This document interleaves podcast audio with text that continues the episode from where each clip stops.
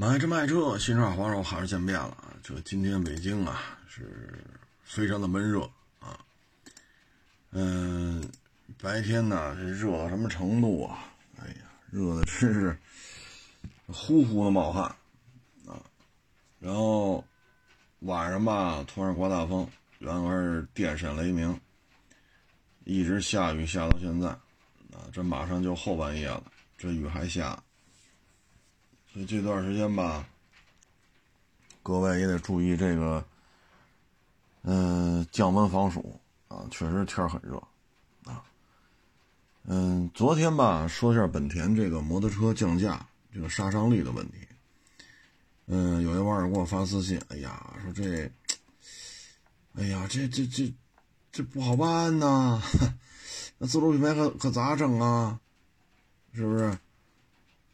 这这让你这么一说，我们都觉着没戏了。各位啊，自主品牌啊，在摩托车圈确实啊是不太好办啊，确实不确实不太好办。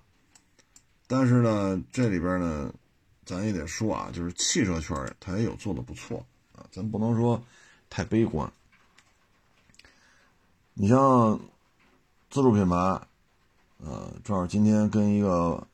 有认识好多年了，啊，跟一网友聊，我们认识得十几年了。他呢就买了一个传奇 GM 六，啊，这车销量并不高啊，因为卖的高的是 GM 八，那销量高，能卖个五六千台。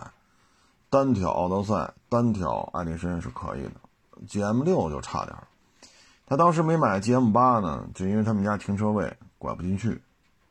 啊，他们停车位啊，最好是四米八、四米九，如果比四米八再短点就更好了。啊，他买的是 GM 六，嗯，也一年了吧，啊，然后今儿也聊了聊，还行吧，底盘的质感还不错，啊，他说就十万出头这么一小玩意儿，哼，这也以为就当一面的买卖去了。他说底盘质感还可以，啊，油耗也比想象的低。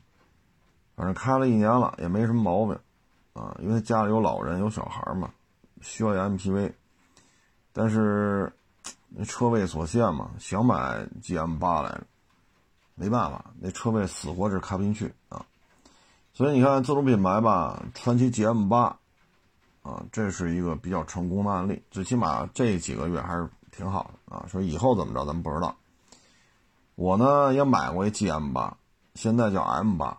我买的那台是六 AT 的，现在都八 AT，名字都换了。那会儿 GM 八，现在 M 八，底盘质感确实不错，啊，比想象的好，油耗也能接受，啊，人买回去之后也挺满意的，因为那我收回来之后就给卖了嘛，啊，就这么个情况。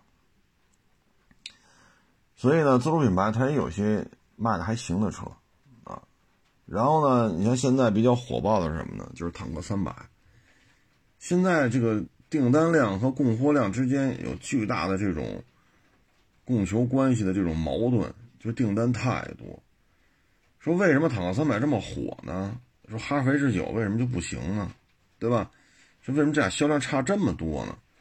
这事儿吧，我觉得是这样啊。首先呢，价位不一样啊，价位是吧？价位不一样，这里边呢。嗯，你像 H 九二十起步，啊，二十起步，但是呢，咱们这个坦克三百呢，二十一就是大顶配了，啊，二十一就是大顶配了。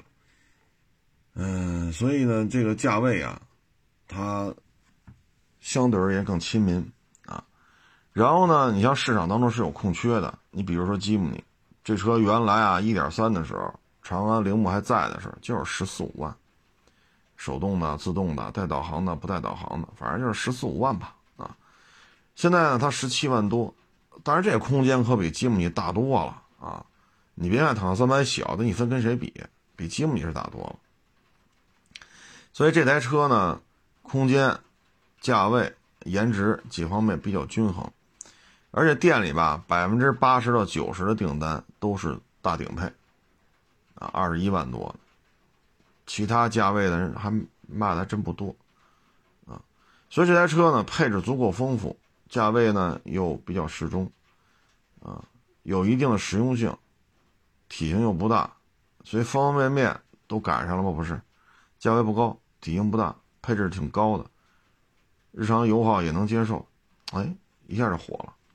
所以现在呢，形成了一个现象级的产品了。你说真出去自驾游吧，你看带大梁、带的四，这基本的小沟小坎呢，也不用太操心啊。它呢定位吧，有一点点像牧马人，但是呢，牧马人卖不到说十七万多、二十一万多，这牧马人没戏，卖不到这价钱。然后呢，它的配置啊，包括它这个密封性，最起码你说这个。这牧马人顶是可以拆的，这个坦克三百是不行的，啊，所以密封性好一点。一会儿咱们自主品牌的，所以相对而言吧，还好啊。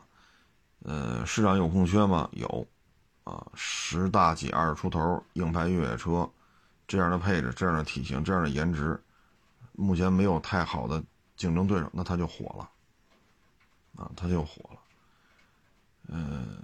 所以像 M 八，M 八为什么火呢？M 八是因为大小比 G L 八小一点点，比奥德赛艾力绅大一点点，是这么个情况。所以呢，你嫌 G M 八，你嫌 G L 八大，你就买 G M 八；你嫌奥德赛艾力绅第三排不实用，你就买这个 G M 八。它的价格的配置确实在这摆着呢。你说二十出头，这配置就很高了，但是二十出头你要买奥德赛艾力绅，那就是低配。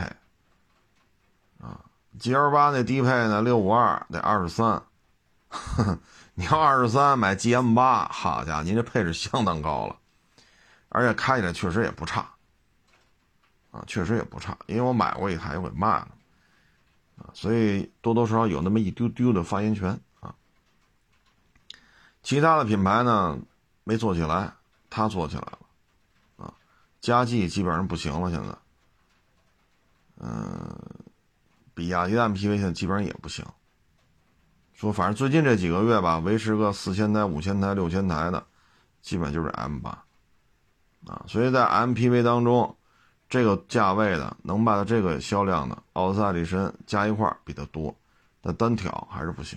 所以自主品牌我们看见就是不是说都是廉价的货，五菱宏光不不是，坦克三百可比五菱宏光贵，传奇 M 八也比五菱宏光贵。不是贵一万两万的问题，所以自主品牌吧，在这些细分市场，它也有它自己不错的表现，啊，不是说都卖特别便宜。你像哈弗 H 六，十万上下，五菱宏光，那十万还真卖卖不了这价，就几万块钱的量，四五万五六万。但是你看坦克三百和这传祺 M 八，这正经八百是二十万左右的，啊，所以不要太灰心。摩托车这一块吧，我觉得为什么形成现在这种状态呢？我觉得呀，首先就是国内对于摩托车的这种管理的这种现状，很多城市呢，它是禁或者限，当然了，也有的城市是解解除了它的限制，或者说放宽了它的限制，都有。各个城市呢有各自的现状，它要结合现状来做出一些政策的调整。所以有说不行的，有说行的，但是国内呢，并没有说说大规模的这种放开，是吧？毕竟还有很多城市说不行，所以在这种情况之下呢，十四亿的市场，我们在这个内循环这一块呢，呃，摩托车并没有说完全的那么通顺的可以销售出去啊，所以呢，在国内市场呢，多多少少是受到一些阻碍的啊。嗯，从国家大力扶持来讲吧，你说现在投入的政策倾斜呀，这那的肯定是新能源啊。再早先呢，八十年代、九十年代呢，三大三小啊，呃，然后后来呢，就是切诺基、桑塔纳、奥迪一百、夏利、奥拓、小面的啊，然后奥拓又分四家。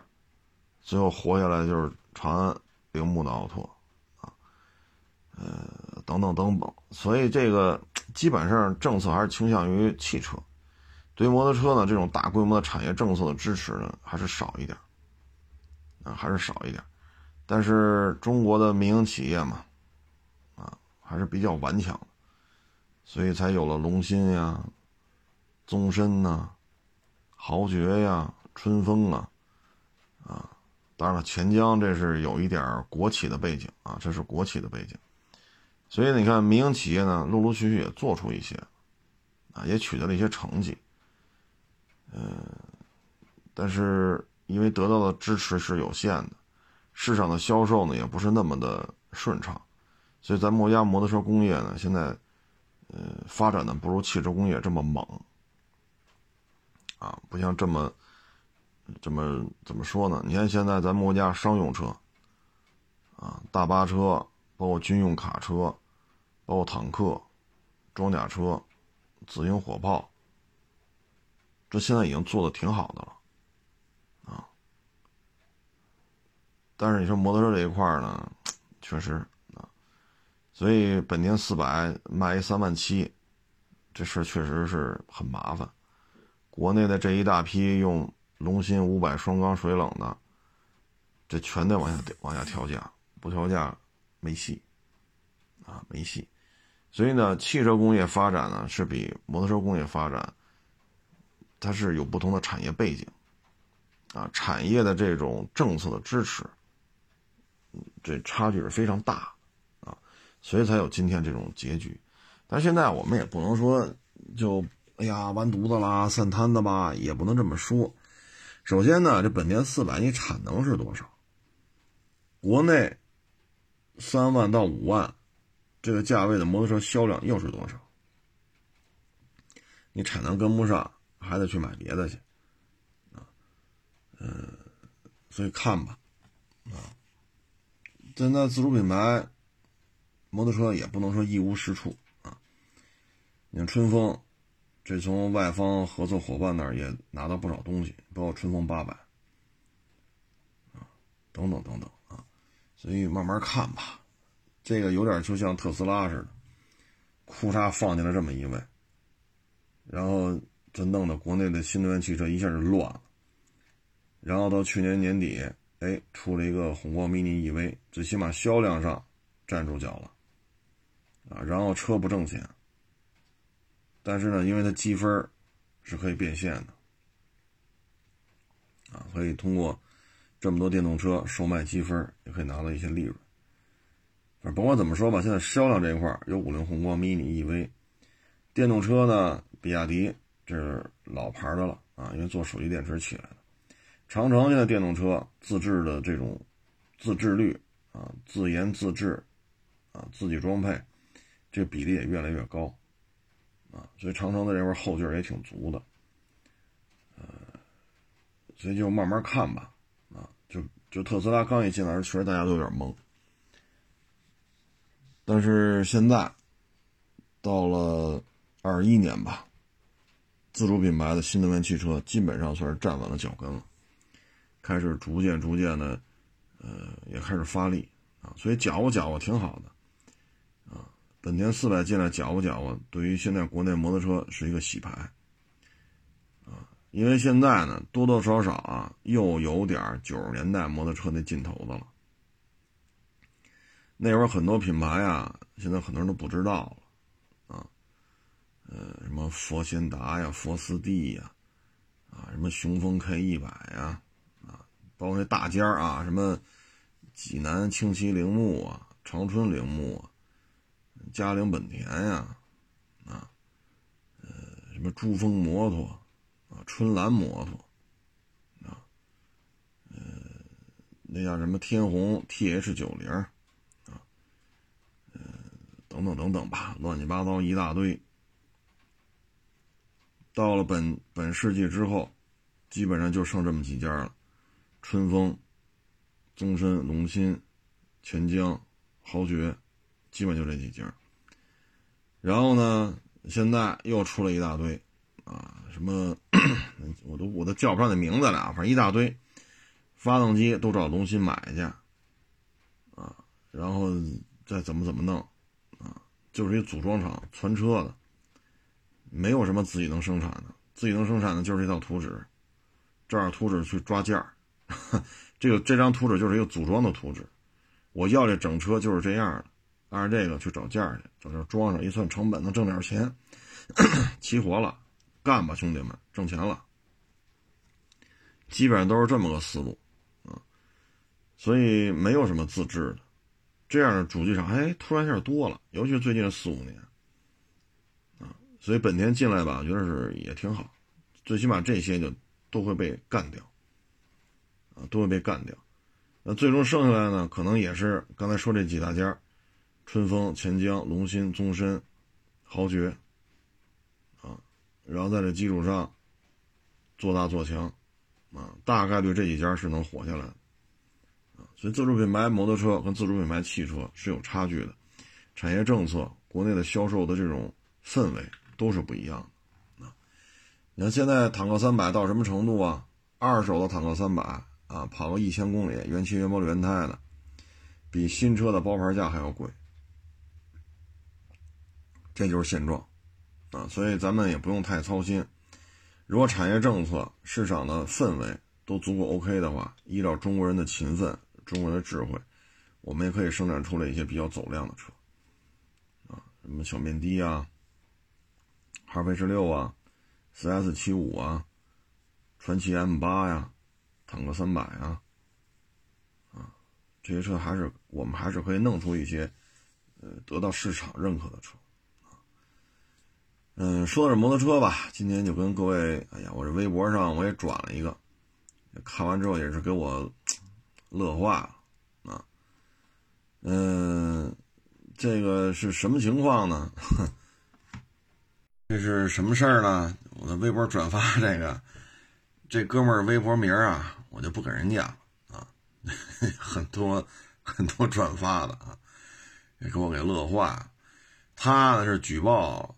一个特斯拉逆行，然后今儿我事儿比较多啊，大概十二分钟视频，我也没就简单看了几下，没看见有特斯拉的事儿。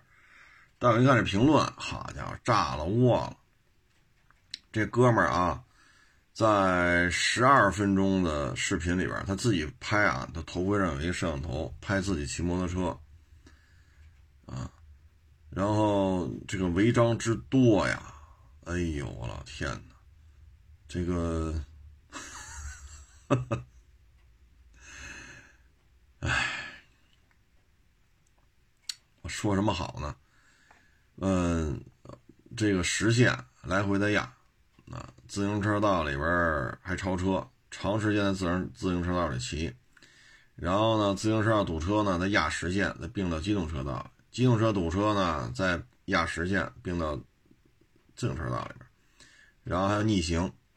啊，非常清晰的逆行，就中间铁栅栏啊，然后从从逆行车道，人铁栅分开的，一上一下，从逆行车道骑过来，然后呢，从右转弯车道呢，再并到越不是红灯嘛，再越过停车线，跑到直行道前面，啊，然后就各种违章吧。这十二分钟啊，我个人感觉他这本儿十二分不够，可能是不够扣的。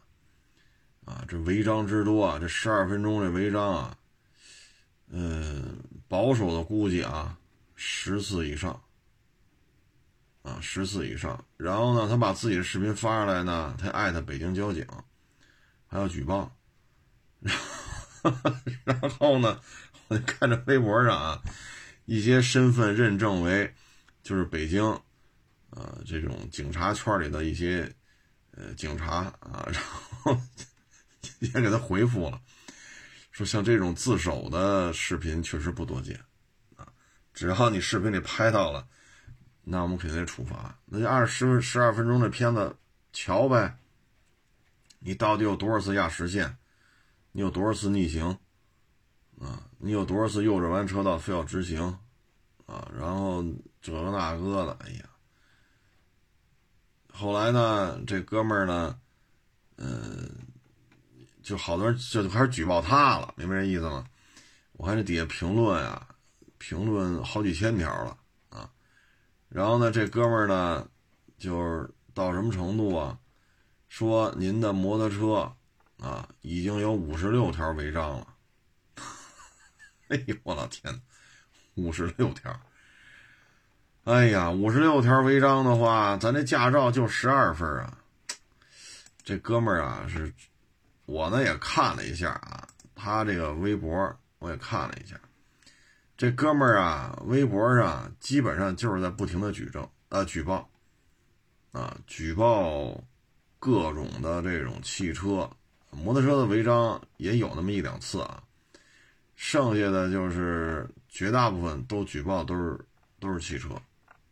啊，他也举报过一次还是两次摩托车，然后呢，我发现他这举报啊，是从一七年就开始举报了，啊，一七年就开始举报了，然后就是，哎，就是咱举报别人，就是咱自己是不是也得做的差不多呀？哎，就一天到晚举报来举报去的，最后自己这一条。十二分钟视频里边违章次数之多，啊，我个人感觉不少于十次啊，我没从头到尾看到完，啊，因为我看了看网友评论我就知道了，啊，我简单点了几段看，啊，呃，这个我觉得就是一个心态的问题了，啊，这个，这个，这我也不知道说什么好了。哎，然后这台摩托车呢，就是您天天举报别人，您自己五十六条违章，所以现在这就是一个人的心态的问题啊。可能平时现实生活当中吧，这个气儿可能不太顺啊，气儿呢不太顺啊，可能也不是这种生工作当中啊，社会现实生活当中啊，也不是一个太为太。啊，这么说可能不太合适啊，反正大家自己琢磨去吧。所以通过这种没完没了的举报，从一七年举报到二一年，不停的举报，啊，不停的举报，啊，这个举报的确实不老少。但是你举报来举报去，您自己做的怎么样？这确实做的也不是，最起码他这十二分钟，咱不能说他做的太好吧。然后他这台摩托车有五十六条违章没处理，啊，这就是一个心态的问题。这就是一个心态的问题，这个我们只能说慢慢长大吧，慢慢长大，慢慢成熟，啊，他就知道这个自己现在管好自己，最起码你自己也做的足够优秀，然后你才能选择管不管别人，做的好，我可以选择不管别人；做的好，我可以选择管一管别人。那前提是你得做的足够好。那您这五十六条违章，你还天天举报别人，啊，我觉得这是一个心态的问题，啊，哎，说完这个呢，再说说今天又出了一档子事儿，就是应该是大连吧，啊，大连，这个呢，就是很多人过马路确实啊都挺守规矩的，就走人行横道，确实也是绿灯，还都走人行横道，密密麻麻一大堆人，真守规矩。这咱得给大连的这些市民啊，得点个赞。不闯红灯，就走人行横道，这必须得点个赞，不容易啊，做的非常好。这个大连的这个这些过马路这些好样的啊！但是呢，过来一台车 没刹车，把人都撞飞上飞天上去了，然后当场就死了四个。啊，后来这这个也被警察就给抓着了，没跑啊，没跑了。他当时开车是跑了，但是很快给抓着了，当时就死了四个。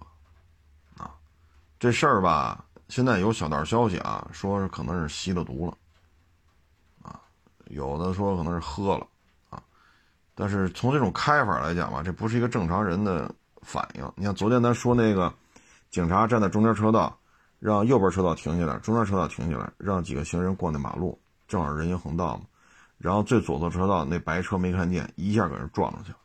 那老爷子被撞之前，一把把孩子抱，就搂在自己怀里了。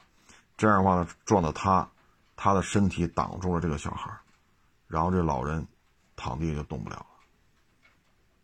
然后那白车一脚刹车就停这儿。那正常来讲，这是有这个反应的，但那车没有。啊从这事儿来讲吧，这哥们儿可能就不是判几年的事儿了。首先肇事逃逸，这是实锤了，抓完人你跑了。后续我看网友发了小视频，警车啊找着他了，你这属于肇事逃逸，现场你跑了。第二，行人都在过人行横道，而且是绿灯，就人行横道是绿灯，你这属于什么行为呢？对吗？遇到人行横道要减速让行，如果人行横道是绿灯，那你这么横着冲过来，你的就是你这是红灯啊。然后逃逸，四个人当场撞死。还不算受伤的，所以他这事儿大了，他这事儿大了，他这判的轻不了，啊，大家可以参照一下之前那个判决，啊，那个赔了差不多一千万吧，就就是保了条命而已，像他这个，这个在监狱的时间短不了了。啊保守的估计，这也得十五年以上了，啊！但是我个人感觉，这刑期可能还得往上加，因为那个案子是死了俩，是死了仨来着，这回是死了四个，啊，又多一条人命，啊！所以呢，就是各位呢，就是开车真是得悠着点，特别是一些不良嗜好，喝酒，说您非得喝，那您就别开了。你就见着酒瓶子，你就走不动道那你就抱着酒瓶子，你跟酒瓶子过，没事儿，这是您的权利，对吧？咱们国家没说喝酒犯法，你喝去吧，但是你喝完了不要开车，不要开车。说你愿意往死了喝，那你说别人也管不了你，但是不要开车。再就是吸毒，吸毒，啊，一旦吸食毒品之后，神经。极度亢奋，你再一去开车，根本就控制不了自己，啊！所以你看，在网上都能找着吸毒之后的开车，那真是胡来了，啊！我微博还转了一个，也是吸完毒之后开车撞电线杆子，啊！我微博还转了一个，你看，你看那状态，啊！你看那状态，就是已经，已经已经是癫狂了。啊，已经是癫狂了，啊，还拽着那安全气囊，还跟那晃，还跟那蹦，啊，所以这个，哎，这东西啊，就只能说是什么呢？就大家得自律，啊，包括家长也教育孩子，啊，这种嗑药啊、吸毒啊、兴奋剂啊，这玩意儿得远离他们，这可不能沾，这沾完了之后。咱就说你不不开车，你一旦有吸毒记录，派出所这有案底了，吸毒，你找工作很困难的。然后你下一代，哎呀，就很多工作也干不了啊。所以这个各位还是得自律。再一个呢，平时生活当中啊，也得注意这个你的交往人群，你要要注意啊。一些 这样那样的场所，自己还是要尽量不去啊。也心术不太正的啊，捞偏门的，尽量也保持距离。我可以不得罪你，但是你觉得他们有这种迹象，你就保持距离。否则的话，吸了毒之后，这辈子真是就很难再有什么成就了。呃，对于身体的损害也是不可逆的。它损害的是你的中枢神经。你说胳膊折了接上，腿折了接上，骨折嘛？那骨科，你上骨科看骨折人多了，接上呗，对吧？当然，这个它对你的损耗是中枢神经啊，所以这个还是得洁身自好啊。哎呀，今天呢，还有一个，对于中国人来讲吧，就是大家非常尊重啊。嗯，非常敬仰啊，这个也非常敬佩的一个一个老前辈啊，就是咱们这个杂交水稻之父啊，袁隆平袁老爷子。今天下午一点零七分啊，这个很不幸啊，就离开了人世啊，医治无效。哎呀，这事儿啊，真是啊，这个九十一了啊，这个拿的奖就多了，什么特别贡献特别贡献奖、国家什么科技进步奖、共和国勋章啊，然后联合国还拿过好多奖啊，然后他的这个杂交水稻吧，在几十个国家都去种去，然后粮食产量有了大幅度提升啊，包括印度啊、印尼啊什么。还有非洲一些国家，包括美国等等等等，所以你看，今天联合国都发文了，啊，联合国都发文了，就感谢这个袁老爷子啊，这一辈这一辈子种这个粮食啊，为这个世界啊，为这个地球做出的贡献啊。嗯，上午呢，我看有些媒体呢就发。他已经去世了，但是后来马上有更正。这事儿吧，其实是这样，大概其实也梳理了一下啊。我们也不希望这位袁老爷子就这么就走了啊，我们也希望他还能活到一百啊，活到一百一啊。他这事儿啊是怎么回事呢？今年三月初，他在三亚杂交水稻研究所，说是在那个。研究所干活，一不留神摔了一跤。摔了这一跤之后，身体就开始不适。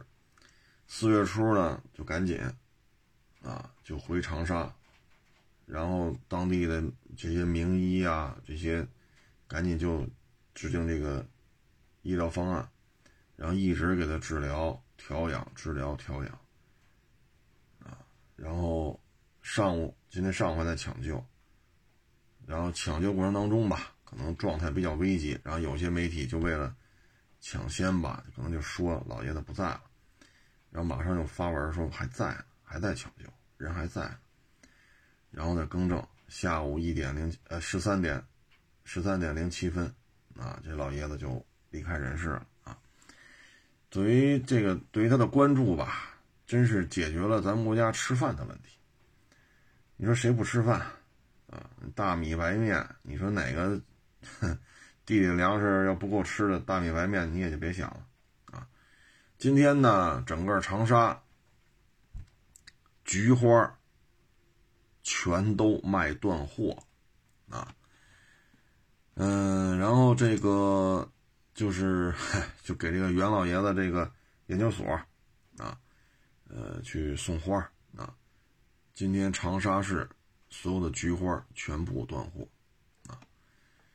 然后今天我也看这个，我微博上也转了啊，就是这老爷子这灵车啊出来，顺着长沙这个马路上开，哎呀，真是，嗯，马路边全是人啊，全是人，所以我觉得吧，就是咱们国家这个热搜吧，有的时候我觉得都特别不能理解。说谁又跟谁搞婚外恋被抓拍了，啊，谁又跟谁弄小三儿了，啊，谁又要离婚了，谁又要结婚了，啊，哎，什么才是中华民族的脊梁啊？不是这帮戏子，说今儿发行单曲了，啊，他又上综艺了，他又唱一什么歌？啊，说这帮戏子又谁和谁又喝酒去了，谁和谁又双宿双飞了。中华之脊梁，中华民族之未来，其实就是像袁老爷子这样啊。你说功成名就啊，功成名就了，咱就这么说，九十一了，你就别下地干活了，您就踏踏实实的说。说国家给你养起来，对吧？你说你上哪？你想你想上哪生活？是三亚？是长沙？是北京？还是哪儿？你就颐养天年，功成名就，对吧？给您开多高的工资，我们都没意见。但是呢，你说还要去地里干活去，哎，真是，哎呀，佩服啊！啊，这真是心服口服啊。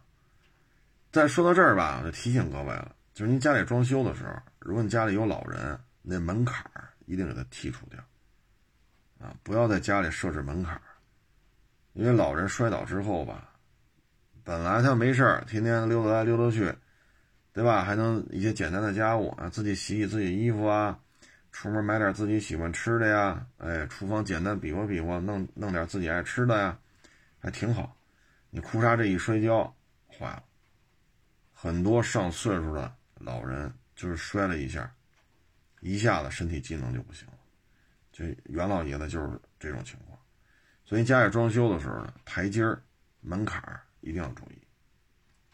再一个呢，就是提醒各位，有些网友呢，他就是愿意买那复式啊，楼下也有，楼上也有，在楼房里它有复式嘛，啊，这种房子也挺常见的。但是呢，就得提醒您了，说您家里啊，七八岁、十一二岁往上啊，或者五十多、六十啊。都是这个年龄段的还好，但是岁数再大点就不行了啊！你有这复式，这老人可能就很很不方便了。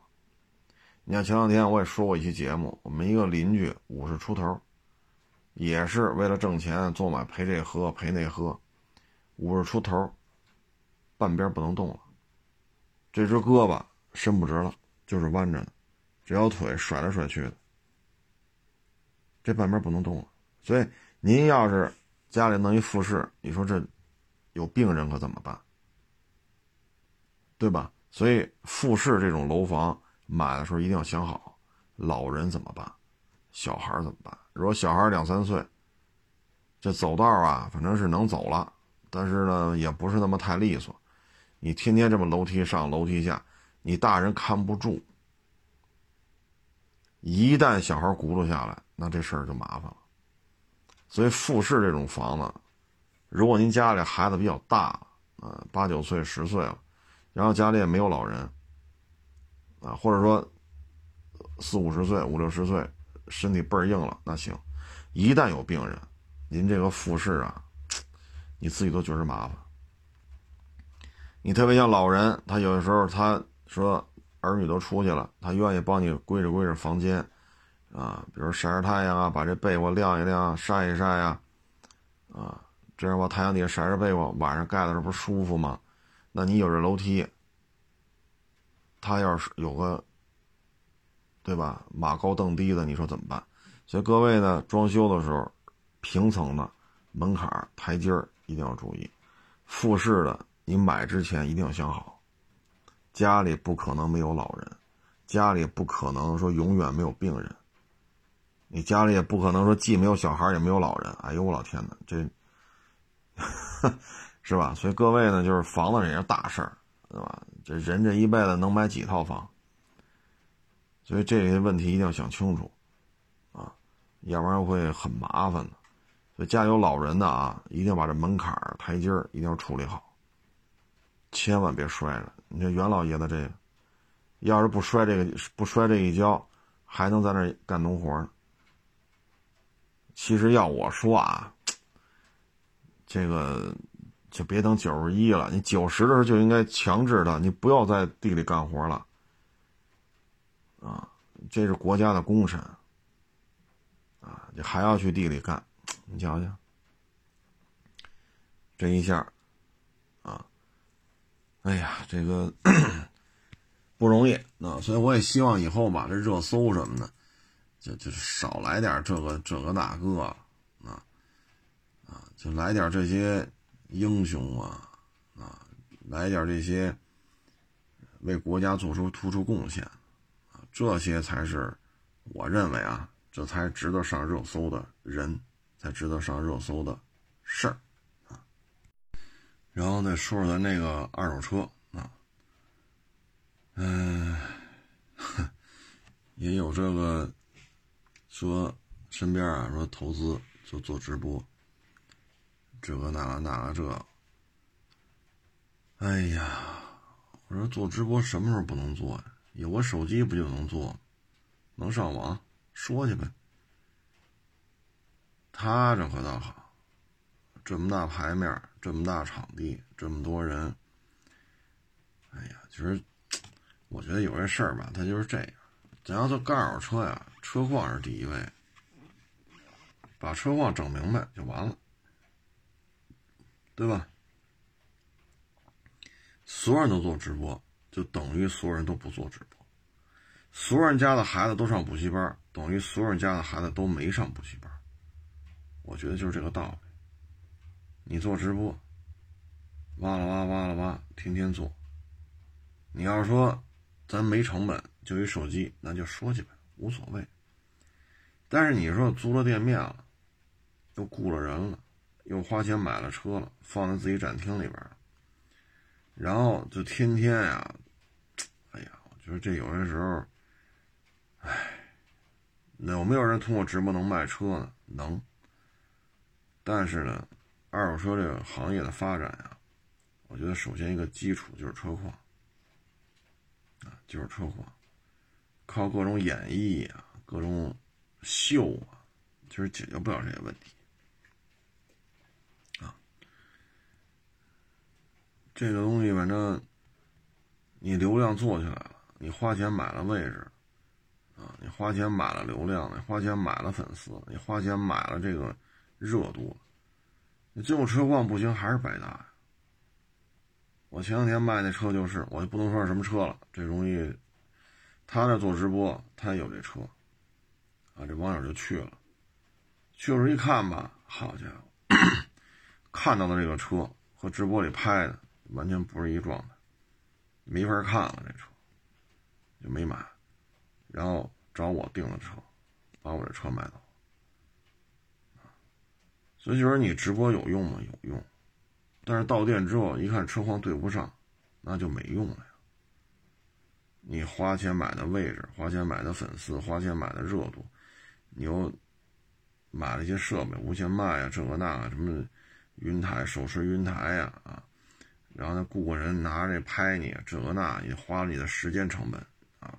你做直播一两个钟头，这一个健康成本，最后车不行，你不还是扯淡吗？所以二手车的根本是什么呀？对吧？二手车的根本是什么？这个问题如果咱没整明白啊，就你也直播，我也直播，我也直播，你也直播，你说这玩意儿，哎，我觉得反正 差点意思啊。嗯，最后我跟各位分享一个案例啊，晚上不下大雨吗？刚才我也站在阳台上往下看啊，挺有意思的。那车位啊比较紧张。两边呢对头都竖着停，中间比较宽，所以中间呢又停了几辆车，啊，两边是垂直停的，中间是头尾相连的。这时候呢有一车位是空的，啊，然后呢我们看来一个特别大的 SUV，你说大吧也不算太大，最起码跟红山呀、途乐比这还不算大。然后呢他呢就想倒进去。倒进去呢，中间不是有这有一溜车吗？头尾相连的，他得垂直倒，但是车太大啊，他要是个飞度啊、雅力士，他就倒进去了。车太大，死活倒不进去。我就跟这看着啊，上下上下上下，得嘞。哎呀，就明明这有一空车位，就是倒不进去。下这么大雨，然后下车又过来凉了，我说你凉也没用啊。你车太宽了，啊，车太宽了，而且你你像这种往后倒进去的，你比如说，你往前上，哎，然后这么往左把屁股转进来，那你车的右前角，你右侧就不能挨着中间那一溜车，你只要这么一打轮，你车头往一撅，你肯定刮那那些车，对吧？那你说我往那边靠一靠呢？你往这边靠一靠呢，你不能，因为车太宽了，对吧？这车位左边这辆车车头你贴着它，你又不能这么贴，啊，所以就看，就是有时候小区里啊，车位要不富裕，这科是不能买这么大的车，太费劲，哈，最后没辙了，就停在路中间了，这明天早上还得一大早下来挪了，没办法，有车位停不进去啊。所以呢，就是各位买车的时候呢，咱们这个呃，就是这结合一下自己这个实际条件啊，车现在都便宜了啊，但是呢，怎么说呢？就是咱们这个，呃，量力而行，否则的话呢，你像这个下这么大雨，左凉右凉，右凉左凉，死活倒不进去啊，车位就在那空着。现在反正这买车嘛，都是要面子啊，车一定要高档，车一定要大啊，车一定要车一定要有品牌啊，车一定要这一定要那，那你就弄吧，弄完之后倒不进去，麻烦事啊，还是麻烦事嗯，有一时候面子，哎，说什么好呢？其实吧，你在社会上混混成什么样，跟你开什么车没多大关系，没多大关系，啊，嗯，就就是有时候这车吧，要开始咱聊那 G M 六，他买之前就是量着车位买的，G M 八倒不进去，啊，所以最后找来找去买了个 G M 六。啊又因为就因为车车位的事儿，一度都想去买宝骏七三零了，啊，后来觉得，哎呀，这太像个面的了，太像个面的了，所以最后放弃了，就买就挑了挑，哎，发现传祺 GM 六，哎有这么一个车，一看还行，所以这个有点意思，啊，嗯，这个现在啊。就是网上的事情啊，大家看多了，啊，就会就会发现呢，就是什么呢？就有些时候吧，这些舆论导向吧，它有些时候都是背后都有推手的，啊，你包括前些日子那中学生西南某省从楼上跳下来，然后在微博上以这个学生的母亲的身份在那发微博，一条一条一条一条，极具这种。蛊惑人心的效果，最后一查，根本就不是他孩子他母亲发的，啊，所以这最后都要进行调查的，包括今天我还看，你看中东地区啊，这不是谁和谁一直在打吗？这两天，然后今天我看那大使馆啊，他们驻华大使馆啊，这个。发那个文章啊，事情的真相是，是是是是是怎么样啊？啊，然后跟这儿卖惨啊，嗯，包括底下还有人配合啊，所以这个东西啊，各位上网的时候一定要多一些辨别是非的能力啊，有些事情还是注意啊。包括今天我看网上还有很多，好像就是。编好了，编好了，就等袁老爷子一去世，马上就大量言论就出来，啊，说这个没有，这个没有他，这你看人家西方，人家欧洲、美洲人吃的很好嘛，啊，什么披萨呀这那，哎，这言论就出来了，成规模、成系统的。你再看今年今天这个这个国家大使馆发的这个啊，所以各位这说什么好呢？这个有些事得动动脑子啊，得动动脑子，嗯，别就这个那个了啊。确实，现在这个咱们国家啊，这这么稳定，对于某些人来讲是接受不了的，啊。是接受不了的，所以呢，就各种巴不得出事儿，啊，包括前些日子，也是在西南某省，那个女的跟那男的吵吵嘛，啊，最后发生争执这那，然后上升为什么什么运动，最后一调查，好家伙，这满满波，他就是只发出这一段来，所以各位呢，就是保持一颗冷静的心。啊现在这网上你也不知道这这这这都是什么情况啊？包括那个高中生不是跳楼自杀了？然后有人说的有鼻子有眼儿后来一看，说不对呀，你一七年发帖的时候就说你都二十五了，二一年你怎么说你才十八呀？一七年的时候你不是说你都大学毕业了吗？是上海还是广州？我还到处这个跑业务这那，怎么到了二一年你就变成十八岁了，又回去上高三去了？啊，所以各位就是一定要注意，啊，呃，见不得咱们好的很多，啊，就跟人一样，说你这过得挺好的，多少人恨得牙根痒，巴不得你出门被撞死。所以呢，就是各位上网的时候呢，发表一些言论呢，一定要注意，啊，一定要注意，尤其是年轻的，啊，脑门一热，血气方刚，爱谁谁，就怎么怎么地了。那有时候会发现等于被利用了，啊，咱们国家啊，现在这个局面啊，来之不易，啊，疫情能控制住，疫苗呢也能自给自足，啊，粮食也比较稳定。现在大米白面的价格并不贵啊，所以大家这个最起码说煮点面条吃啊，整点大米饭吃啊，这个价格还是都能接受的。所以这个是离不开袁老爷子的贡献，也离不开国家对于耕地啊这种高压政策，不允许侵占耕地啊，离不开国家的管控，也离不开像袁老爷子这样。这个为之奋斗一生，就是解决粮食吃，解决这个问题所以大家呢，这个一定要有一个辨别能力啊。因为你看，你网上聊，我这儿卖二手车，啊，不经常有这样的吗？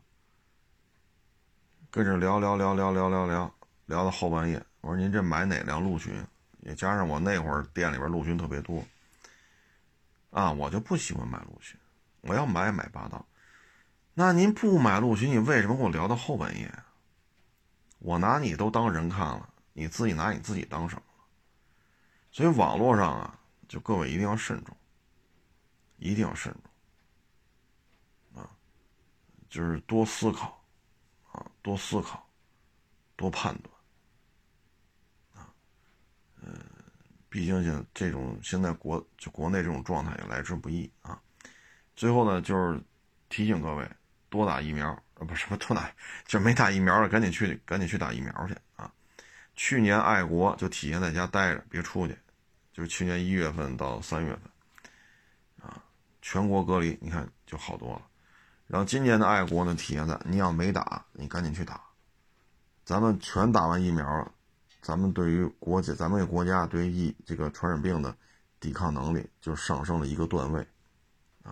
大家可以把心思都放在，啊，抓经济促生产，啊，呃，行了，也不多聊了。今天真是啊，白天热的我是晕头转向，晚上风还挺大，还挺凉快啊。呃，谢谢大家支持，谢谢大家捧场，欢迎关注我新浪微博“海阔试车手”微信账号“海阔试车”。